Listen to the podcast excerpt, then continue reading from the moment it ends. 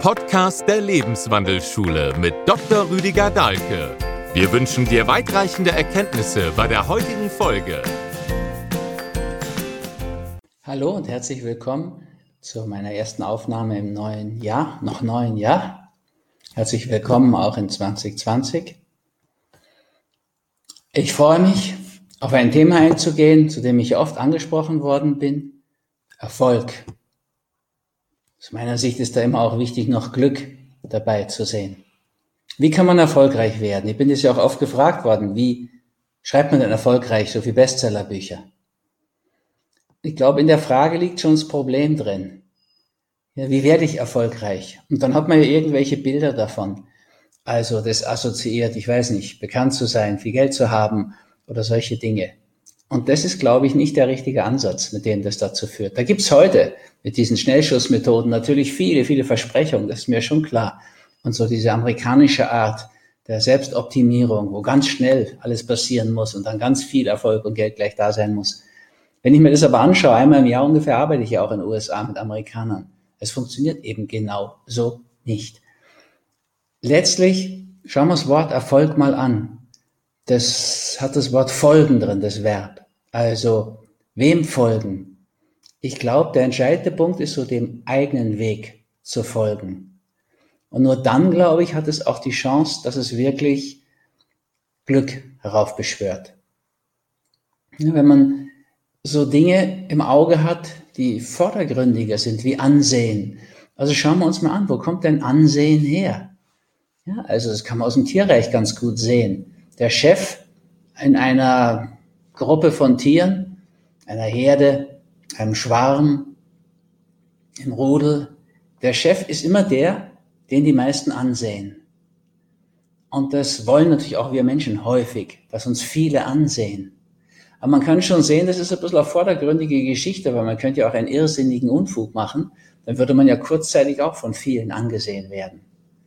Also manchmal ist es sogar, selten Gott sei Dank, hinter so Amokschützengeschichten. Also in den USA habe ich mal so also aus der Nähe erlebt, wie ich dort war. Da ging es jemandem darum, der einfach komplett übersehen worden ist in seinem Leben und überhaupt gar keinen Fuß am Boden gekriegt hat. Der wollte einfach mal gesehen werden. Der wollte auch mal in den Mittelpunkt. Und das hat er wirklich geschafft mit dieser Aktion. Also gab es auch in alten Zeiten mal so eine Regel, in der Antike zum Beispiel, dass der Name von Brandstiftern oder solchen Kriminellen gar nie erwähnt wurde, damit die das nicht bekommen. Ansehen von vielen betrachtet zu werden. Also wenn man nur ansehen will, dann ist es sicher ein Unterschied, ob man eine verrückte Aktion macht. Manchmal haben wir ja heute den Eindruck, es geht tatsächlich über verrückte Aktionen ganz gut. Aber das Ansehen, was ja dann doch langfristig Erfolg verschafft, ist eben das, dass einen viele ansehen, weil sie von einem etwas erwarten. Etwas, was sie weiterbringt, was sie als positiv empfinden. Also so können wir von den Worten her schon ganz gut auf den Sinn kommen. Erfolg, da müssen wir unserem Weg folgen, glaube ich. Und wie machen wir das am besten? Also, es geht zum Beispiel nicht so, ich habe ja auch mal Bücher herausgegeben für Hugendubel, ich glaube drei Jahre lang ungefähr. Es geht nicht so, dass man einfach zwei, drei Bestseller nimmt und die zusammenmischt und daraus einen Megaseller schreiben will. Das machen ja auch einige. Wenn es dann nicht klappt mit dem Megaseller, dann sind diejenigen in der Regel noch die, die sagen, der Verlag ist schuld, weil er hat nicht genug Werbung gemacht. Da habe ich noch nie umgekehrt in dieser ganzen Zeit als Herausgeber erlebt, dass jemand einfach gesagt hätte, wenn er einen riesen Erfolg hat, aha, danke, das ist, das ist dem Verlag zu verdanken. Es ist ja sicher immer beides, keine Frage. Und wenn jemand aber nur jetzt primär den Erfolg will und es ihm gar nicht so sehr um sein Thema geht, dann kommt oft auch schnell eine Projektion danach. Wenn es dann kein Erfolg wird und kein großes Ansehen daraus folgt, weil ihn gar nicht so viele kaufen und lesen, dann geht es schnell in diese Projektionsebene, Verlag ist schuld, nicht genug Werbung gemacht. Also, ein Verlag gibt dann meistens zurück, aber auch eigentlich mit nicht guten Argumenten. Das liegt am Inhalt. Aber da muss man sich fragen, warum hat er den Inhalt dann überhaupt erst verlegt? Also da kann man mit Schuldprojektion, Abschiebung der Verantwortung eigentlich nie richtig punkten, nie zur Sache und zum Wesentlichen kommen. wenn ich mir das bei mir anschaue und bei den Büchern bin ich das ja am meisten auch gefragt worden, wie wird man so erfolgreich, dann glaube ich, liegt es daran, dass ich einfach zuhören gelernt habe, als Arzt schon. Ja, jetzt sind es gut 40, gute 40 Arztjahre auch. Aber schon von Anfang an habe ich immer zwei Stunden mehr Zeit genommen für einen Patienten und habe wirklich genau zugehört, wo es ihn drückt, was ihm fehlt und dann natürlich währenddessen auch schon überlegt, wie kann ich ihm denn dazu verhelfen, dass er das Fehlende findet und in sein Leben integriert. Ja, insofern zielte dann auch dieser Ansatz viel mehr auf Heilung, also das Fehlende dazugeben. Die schulmedizinische Art zu unterdrücken und wegschneiden war für mich deswegen gar nie faszinierend. Das kann nicht zur Heilung führen, zur Ganzheit, zur Vollkommenheit. Und im Heil, im Heiligen sogar, ist es natürlich mit drin. Also ich habe sehr gut zuhören gelernt, glaube ich. Und dadurch auch ganz gut mich dann einstellen können auf die Bedürfnisse des vor mir sitzenden, der Patientin meistens. Und das hat dann dazu geführt, dass ich über die Zeit auch rausgefunden habe durch die vielen Patienten, was viele Patienten drückt, was vielen Patienten fehlt. Später war das noch deutlicher in den Vorträgen. Ich habe ja relativ bald auch angefangen, Vorträge zu machen, Fasten zuerst, Krankheitsbilderdeutung. Und das werde ich ja jeden Abend halbe, manchmal auch eine Stunde lang gefragt danach. Und wenn ich dann x-mal dasselbe beantwortet habe, dann weiß ich, das ist ein Thema. Das ist etwas, was vielen fehlt. Und wenn ich das geben könnte, würde das viele freuen und die würden es auch weiter sagen. Und dadurch käme so eine Mund-zu-Mund-Propaganda zustande, die ein Verlag sowieso nicht erzwingen kann. Letztlich beginnt bei mir das Ganze so, und das ist ja eins der Schicksalsgesetze. Im Anfang liegt alles. Nicht das Wichtigste, sondern nur das Drittwichtigste, aber immerhin. Ich habe meine Patienten, meine Psychotherapiepatienten bei der Schattentherapie, damals noch zusammen mit Detlefsen, die habe ich fasten lassen, weil wir gemerkt hatten, dass verstopfte Patienten viel weniger rasch zu Ergebnissen kommen in der Psychotherapie. Also haben wir sie erst mit natürlichen Abführmitteln traktiert sozusagen und dann habe ich so, weil ich ja selbst gefastet habe damals schon, sie zum Fasten animiert. Und das war ein großer Erfolg. Wenn die so in der Runde zusammensaßen im Wartezimmer, dann hat sich schnell herausgestellt, wollten eigentlich alle fasten. Und die haben dann ihre Therapeuten damit konfrontiert, sie möchten auch fasten. Und das waren in der Regel Diplompsychologen, der dürfen ja auch. Die haben dann zu mir gesagt, ach bitte mach doch für unsere auch eine Fastenberatung. Gut, das habe ich dann gemacht. Das führte aber dazu, dass ich halt wirklich x-mal jede Woche dieselbe Fasteneinleitung besprochen habe. Und das war ganz ehrlich gesagt mir langweilig und ich fand es auch unangemessen teuer, mich eine Stunde zu bezahlen, um Fastenhinweise zu geben. Und damals gab es natürlich nicht so eine Schwemme von Fastenbüchern. Also, was habe ich gemacht? Ich habe 24 DIN A4 Seiten, genau, mit Fastenhinweisen, die mir wichtig erschienen, zusammengeschrieben und das in zwölf Klarsichthüllen gefüllt und die habe ich ausgegeben, diese klar, also zusammengeheftet, diese Klarsichthüllen. Da hatte ich fünf so Ausgaben, haben Patienten gesagt, lesen Sie es gut durch und an all den Punkten, wo Sie Ausnahmen machen wollen oder Fragen haben dazu, können Sie mich dann fragen. Dann machen wir eine Beratung in ein paar Tagen. Und das hat sich für mich sehr bewährt. Es waren dann viel kürzere, viel individuellere Beratungen. Und dessen war das so unästhetisch, diese lose Blattsammlung. Und so entstand Bewusst Fasten, mein erstes Buch. In den Ende der 70er Jahre kam, ich glaube, 80 raus.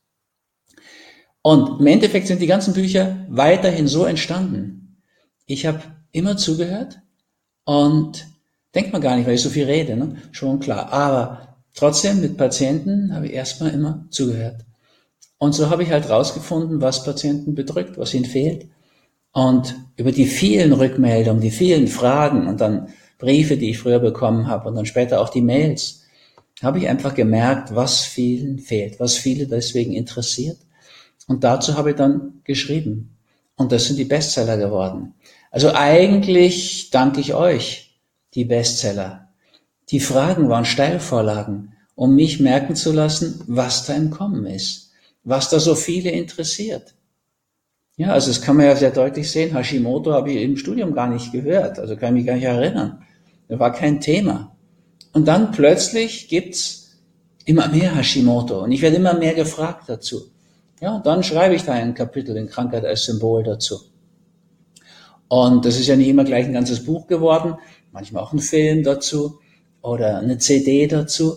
Also in diese Richtung ging das. Und eigentlich kann ich ganz dankbar sein über all das, was mir Patienten erzählt haben, bin ich auch. Und freue mich auch, dass ich da auch immer noch gehört werde, gelesen werde. Und das würde ich einfach raten. Einfach mal schauen, was wird denn gebraucht? Aber das auch wieder nicht übertreiben bei einer Berufsberatung. Wenn man nur schaut, was für Noten man hat und was in der Gesellschaft gebraucht wird, dann kommt es zu Fehlschlüssen. Das habe ich x-mal erlebt bei Beratungen. Ja, so nicht. Sondern es muss schon zu einem passen. Also, Schreiben hat zu mir sicher immer gepasst. Ich habe schon als Kind Tiergeschichten geschrieben. Die hat außer meiner Mutter niemand gelesen. Aber egal, es hat mir einfach Freude gemacht. Über die Tierhelden so meiner Kindheit. Rintintin, ein Schäferhund und Fury, ein schwarzes Pferd und Flipper, den Delfin. Das waren so die Anregungen und ich habe dann eigene Tiergeschichten daraus komponiert. Also das habe ich immer gemacht. Habe ich dadurch auch enorm viel gemacht. Ja, als ich mein erstes Fastenbuch geschrieben habe, dieses Bewusstfasten, gibt es ja heute noch, ist einfach schon sehr viel Schreiberfahrung da gewesen. Das ist auch eine ganz gute Sache, ist heute ganz gut erforscht. Ja, also wir haben ja so eine Tendenz, bestimmte Menschen auf den Sockel zu heben. Passiert mir auch manchmal. Ja, dass so gefragt werde, wie ist denn möglich, dass man so viele Bücher schreibt, so erfolgreich? Und meine Antwort ist dann eigentlich immer so ein bisschen, hängt ab von dem, der mich das fragt natürlich, aber doch auch in die Richtung, also wir haben ein ganz ähnliches Gehirn, das ist ganz ähnlich strukturiert. Und mich erstaunt diese Frage eigentlich. Weil ich finde es gar nicht besonders, dass ich so viel geschrieben habe, dass es auch so erfolgreich war. Ich finde erstaunlich, dass Sie die Frage stellen. Also wie haben Sie sich denn so behindert oder verhindert? dass sie viel ausgedrückt haben und damit auch viel Erfolg gehabt haben. Malcolm Gladwell, dieser Bestseller-Autor im Wissenschaftsbereich, den ich sehr schätze, alle Bücher von dem sehr empfehlenswert, Tipping Point. Und dieses heißt eben Outliers, die Überflieger. Da hat er mal analysiert, wie wird man denn zum Genie? Weil das ist nämlich das, was Menschen gern mit einem machen. Sie stellen auf dem Sockel und sagen, das ist ein Genie, hochbegabt. Und ich kann dann auch noch beleidigt sein, dass ich nicht so hochbegabt bin und das nicht kann. In Wirklichkeit müsste ich mich eigentlich fragen, wie habe ich mich so eigentlich behindert? Wie habe ich es verhindert, dass ich so viel ausgedrückt habe? Und da sind wir bei so einem ganz anderen wichtigen Punkt, ja, wenn es um Erfolg geht. Ich müsste halt auch mal spüren, was sind denn eigentlich so meine Gaben, die ich mitgegeben mitgegeben bekommen habe, vom Schicksal sozusagen. Meine Begabungen, da steckt ja die Gabe schon drin. Und da steckt auch das Wort geben drin. Ja, also die Gaben wollen gegeben werden, die Begabungen wollen gegeben werden. Ich sollte schauen, dass ich meine Begabung, was ich in mir spüre, ausdrücke. Das will nämlich auch aus mir heraus. wenn ich das wirklich tue, ja, also wenn ich die Gaben gebe, und auch ein bisschen natürlich schauen muss, wer kann sie denn brauchen. Daran muss ich mich schon auch orientieren.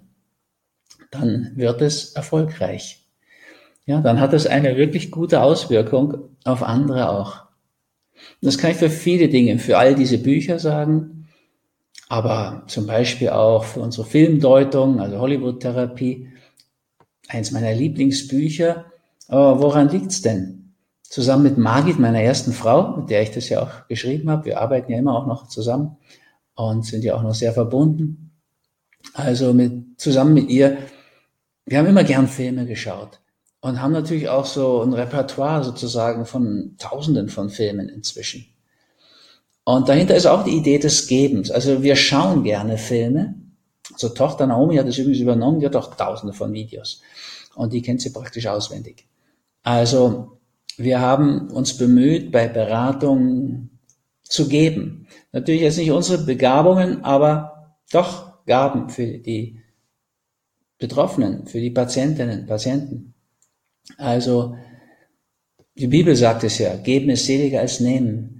Das ist natürlich dabei auch sehr spürbar. Wenn ich jemand wirklich etwas geben kann, was der von Herzen brauchen kann, wo der sich wirklich freut, weil er da bedürftig ist, also dieser Thematik bedarf, dann ist es eine große Freude. Ja, wenn ich mit der Deutung jemanden treffe, ohne ihn zu verletzen, aber doch so betroffen machen, dass er sieht, wo ein Weg sich öffnet, dann ist es sehr beglückend. Also, das ist auch so eine Möglichkeit oder eine wichtige Thematik, die ich da anschauen muss. Ja, wir haben aus diesen Tausenden von Filmen die Beratung, mit den Filmen die Beratung vertieft. Ja, weil mit der Zeit und mit diesen Büchern und den Erfolgen kamen Menschen von immer weiter zu mir zur Beratung und wollten diese sprechende Medizin haben, die übrigens am Anfang gar nicht gut ankam. Ja, also da war ein Arzt eigentlich definiert über das Tun. Machermedizin haben wir heute noch. Diese sprechende Medizin war nicht von Anfang an der Hit. Naja, aber wenn jemand jetzt aus Hamburg ankam, nach Niederbayern oder später nach Österreich, dann äh, die Schweiz kam, dann hatte ich gar keine Praxis mehr, zum Zypern auch nicht. Also hat sich ein bisschen verändert mit der Zeit natürlich. Aber Menschen kamen doch von weit her und auch zu Seminaren jetzt. Und wenn man dann eine Stunde Beratung macht, später habe ich manchmal auch nur eine Stunde gemacht, dann ist es ein ziemlicher Aufwand, wenn der so viel reist, praktisch zwei Tage reist, um eine Stunde Beratung zu haben. Und so habe ich dann früher Romane empfohlen, bis ich gemerkt habe, die Leute lesen gar nicht mehr so viel und so gern.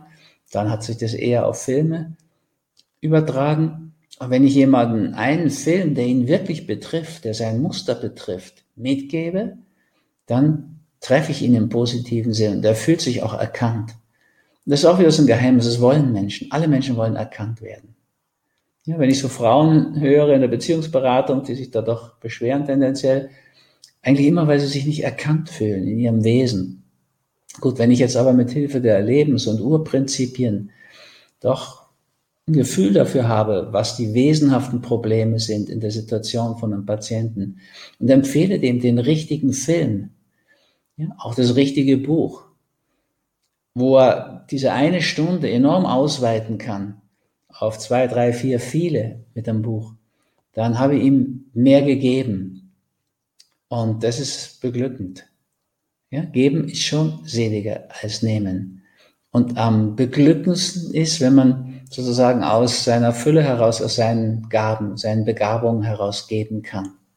Also das würde ich auch erstmal immer raten. Erkenne dich selbst. Schau mal, wer du bist, was aus dir raus will. Ich habe schon immer gern geredet, Klassensprecher sozusagen. In der Schule viel geredet. Und gab es dann irgendwann mal auch Schulsprecher. Naja, so, habe Gruppen, Amnesty International Gruppen gemacht oder sogar Jugendgottesdienste und so weiter. Also man könnte direkt ein bisschen hart sagen, wenn da irgendwo ein Mikrofon stand, bin ich schon mal hingegangen.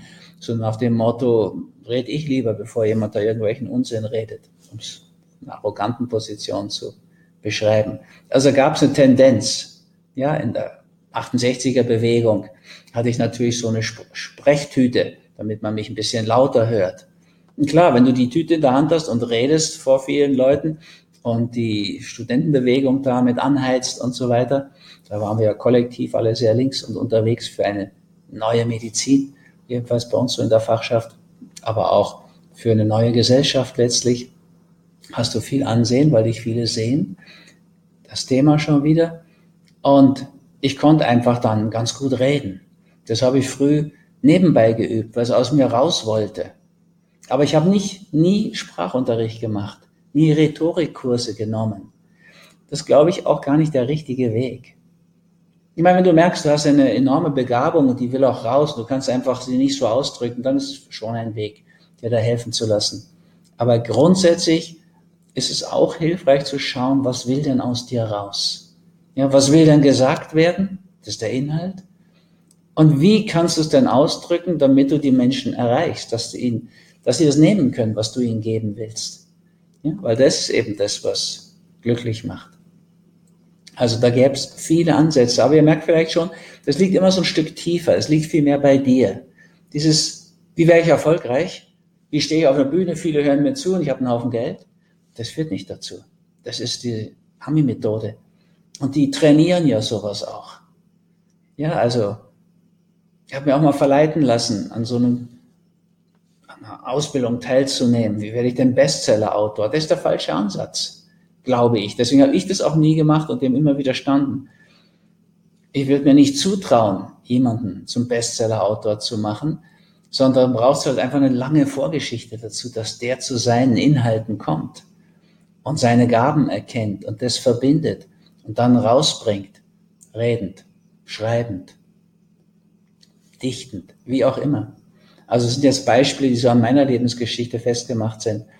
Und das gilt natürlich ganz generell für andere Dinge auch. Man muss auch nicht allen Gaben folgen.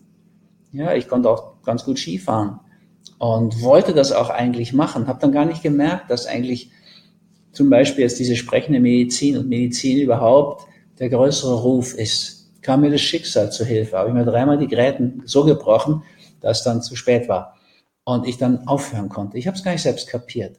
Aber immerhin habe ich, und das war lange vor der Zeit von, vor Krankheit als Weg, das doch schon bedeutet, wenn ich jetzt schon linkes Bein, rechter Fuß, rechte Schulter, drei so, ja, Schüsse vor den Bug bekomme, da muss man auch aufhören.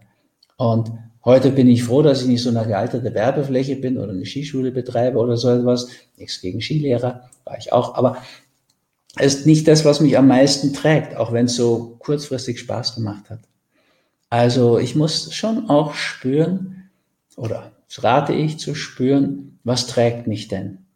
Ja, und dann kann ich mich davon auch auf eine Bühne tragen lassen. Oder in ein Manuskript hinein. Und dann werde ich auch nach meinen Erfahrungen einen Verlag dafür finden.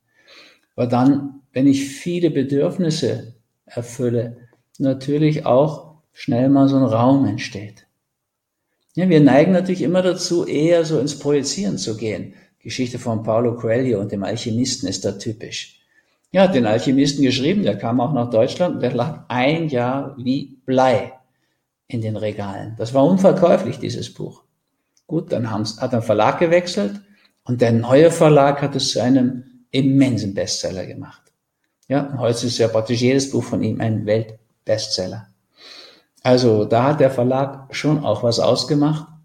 Aber ich glaube eben so Resonanzgesetz, nicht zufällig, sondern alles fällt uns gesetzmäßig zu. Man kommt auch nicht zufällig an den Verlag, an dem man ist und kann das auch immer wieder deuten.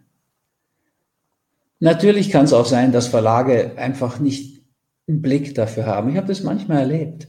Also das, ich habe mal eine Mandala-Malbuchwelle ausgelöst vor 35 Jahren mit Mandalas der Welt. Da habe ich, glaube ich, zehn Körbe bekommen von Verlagen. Auch von Verlagen, die das Buch nachher kopiert haben, von anderen Autoren haben kopieren lassen, die mir einen Korb gegeben haben, die einfach gesagt haben, das ist ja ein Quatsch.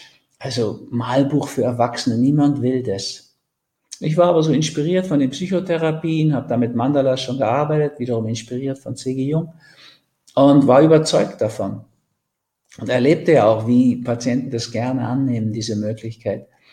Und Tatsächlich hat dann ein Freund mir zuliebe, Gerd Riemann, dem sei auch gedankt an dieser Stelle nochmal, verdanke ich überhaupt vieles, der hatte so aus Freundschaft gemacht und so entstand dieses Mandalas der Welt. Später Mandala Arbeitsbuch. Und dann kam diese große Welle. Heute gibt es ja schon wieder eine Welle, weil es heute noch wissenschaftliche Fundierung dafür gibt. Also es kann mal sein, dass so äußere Umstände natürlich auch verhindert sind, aber wenn es wirklich raus will, können sie es nicht verhindern. Und das sehe ich auch an der oder meiner Geschichte mit den Mandalas. Natürlich ist es schon auch so, dass man bestimmte Dinge beachten muss. Also heute wird man bei uns nicht besonders geschätzt, wenn man auf allen möglichen Gebieten gut ist. Also so ein richtig guter Allgemeinarzt, der kriegt gar nicht die Anerkennung, die er verdient.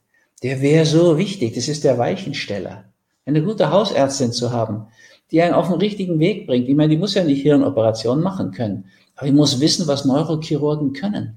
Und im Ernstfall auch mal so einen Verdacht aussprechen und ein CT schicken und, und so weiter.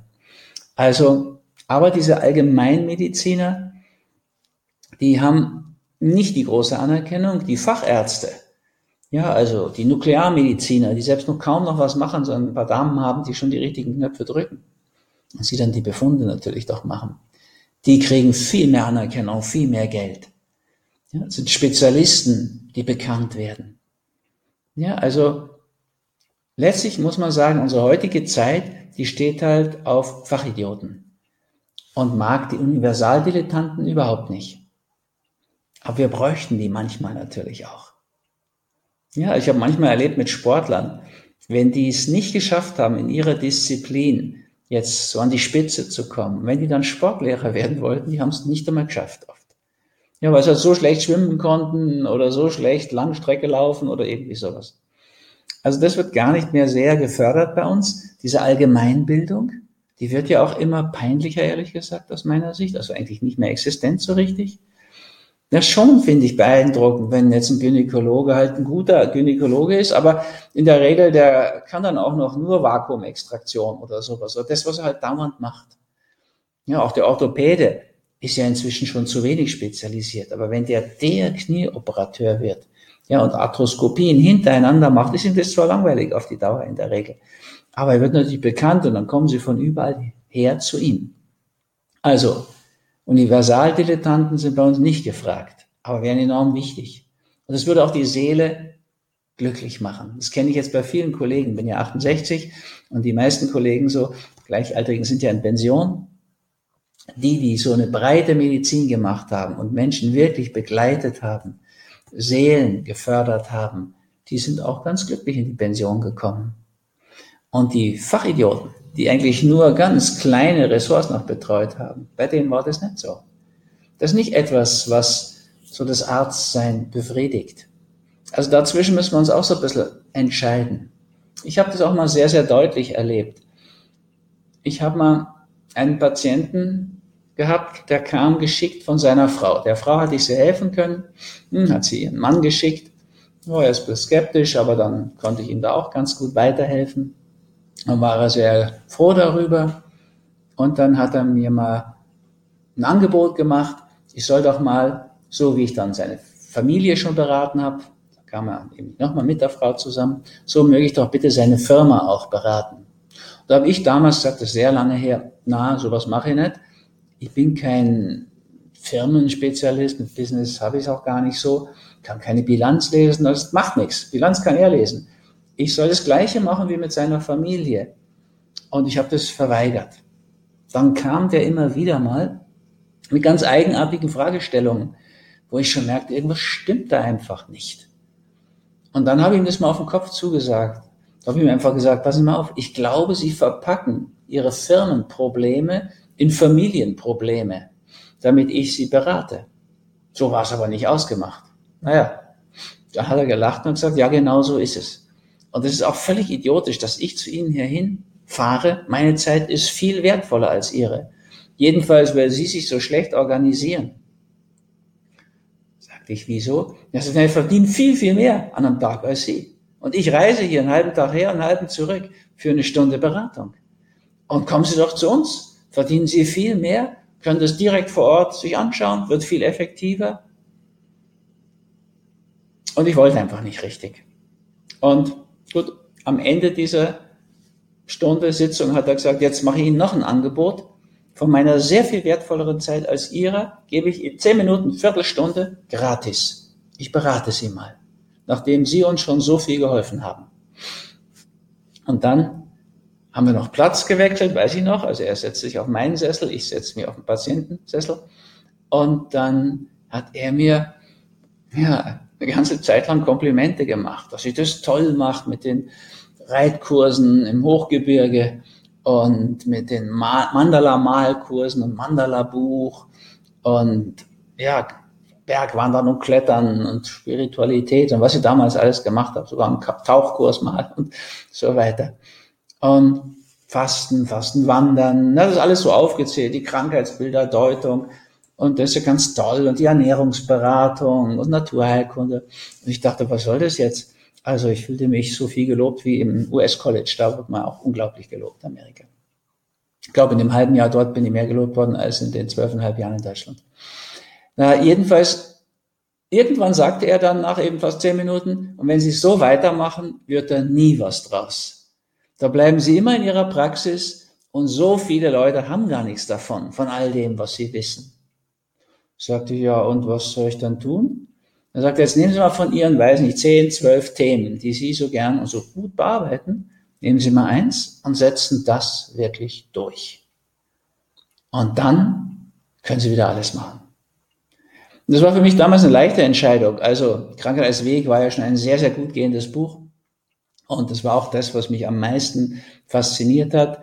Krankheitsbilderdeutung bis heute, bis Krankheit als Symbol oder jetzt Krebswachstum auf Abwägen oder Altern als Geschenk. Das sind schon die Bücher, die mich am meisten fordern, wo ich ja auch wirklich sehr, sehr gern als Arzt dran schreibe. Und vom Gefühl her bin ich immer noch mehr Arzt als Autor, aber es ist jetzt schon sehr nah beieinander. Na gut, ich habe dann zwei Jahre war so sein Vorschlag. Ich habe dann so ein gutes Jahr, anderthalb Jahre nur Krankheitsbilderdeutung gemacht und habe das immer weiter ausgebaut. Und tatsächlich hat sich das dann so durchgesetzt. Auch nicht so ganz einfach. Ich kannte damals den Ausdruck von Gandhi noch nicht, der sagt, wenn du was ganz Neues bringst, so wie er das erlebt hat, dann wirst du am Anfang ignoriert, dann machen sie sich lustig über dich, wirst verlacht, dann wirst du bekämpft und dann hast du gewonnen. Also ich habe diese Phasen auch durchgemacht mit der Krankheitsbilderdeutung und da ich sie nicht wusste, war das schon relativ, ja auch beeinträchtigend. Aber zum Beispiel viel später dann bei Peace Food, pflanzlich vollwertiger Nahrung, kannte ich das ja schon. Da wusste ich ja schon, was da abläuft und habe es auch sehr, sehr leicht auf mich genommen. Bin heute froh, dass ich da auch das in Kauf genommen habe, auch so viel bekämpft zu werden und so weiter. Naja, also es gibt schon eine ganze Menge Dinge zu beachten dabei. Und tatsächlich ist natürlich auch sehr, sehr hilfreich, mal eine Philosophie unten drunter, wie ich sie so mit Schicksalsgesetzen, Schattenprinzip dann auch mal ausgedrückt habe, dass man sozusagen die Spielregeln des Lebens versteht, aber dass man auch mit der Ideenebene gut zurechtkommt. Ja, so Platon sagt ja schon, Leben, Ding ist eine Idee. Ja, auf die Ideenebene müssen wir. Auf der Ebene des Problems ist keine Lösung, sagte Einstein. Oder Paul Watzlawick, der österreichische Philosoph, Therapeut, hat es so schön gesagt, immer mehr vom selben bringt keine Lösung. Kann man schön in der Politik sehen. Also es gibt schon auch eine ganze Menge dabei zu beachten. Und meine Idee ist ja auch, sind wir auch schon dran, sowas mal als Seminar, als einen Kurs zu machen, über Internet am besten, online, aber bitte an der Leine den Computer wirklich an ein LAN-Kabel legen und nicht mit Wi-Fi arbeiten. Das halte ich als Arzt für unverträglich und nicht empfehlenswert. Gut, also da gibt es so eine Idee, sowas auch mal in einem tieferen Sinne zu machen, an die Wurzeln zu gehen, auch ein Stück radikal werden, das heißt ja Radix, die Wurzel. Und in der Tiefe zu schauen, was ist denn bei Erfolg wirklich dahinter? Was ist dahinter, wenn aus Erfolg auch Glück wird? Ja, wenn da Dankbarkeit mitschwingt für das, was man machen durfte, was dann auch noch erfolgreich wurde und dann auch beglückend ist. In diesem Sinne freue ich mich, wenn ihr darauf auf einer tieferen Ebene mal einsteigt. Nicht so diese Schnellschussmethoden, wie kriegt ihr eine gute Homepage zusammen und dann läuft schon, dann läuft es nicht, ehrlich gesagt. Klar ist es, wenn man so eine alte Homepage hat wie ich, auch kein Vorteil, das will ich ja nicht sagen. Sind wir auch dran, ist jetzt bald soweit, gibt es dann auch eine neue. Aber daran liegt es eben nicht. Die gute Visitenkarte, das schöne Praxisschild oder was immer, die tolle Ankündigung, die ist hilfreich, aber es muss schon was dahinter sein, was angekündigt wird. Naja, also ihr merkt schon, da ist noch eine ganze Menge Stoff dahinter und ich freue mich auch, da mal mehr in die Tiefe zu gehen, gern auch mit euch. In diesem Sinne wünsche ich noch ein wundervolles, noch neues Jahr und lege euch 2020 so richtig ans Herz. Freue mich, wenn wir uns wiedersehen. Euer Rüdiger.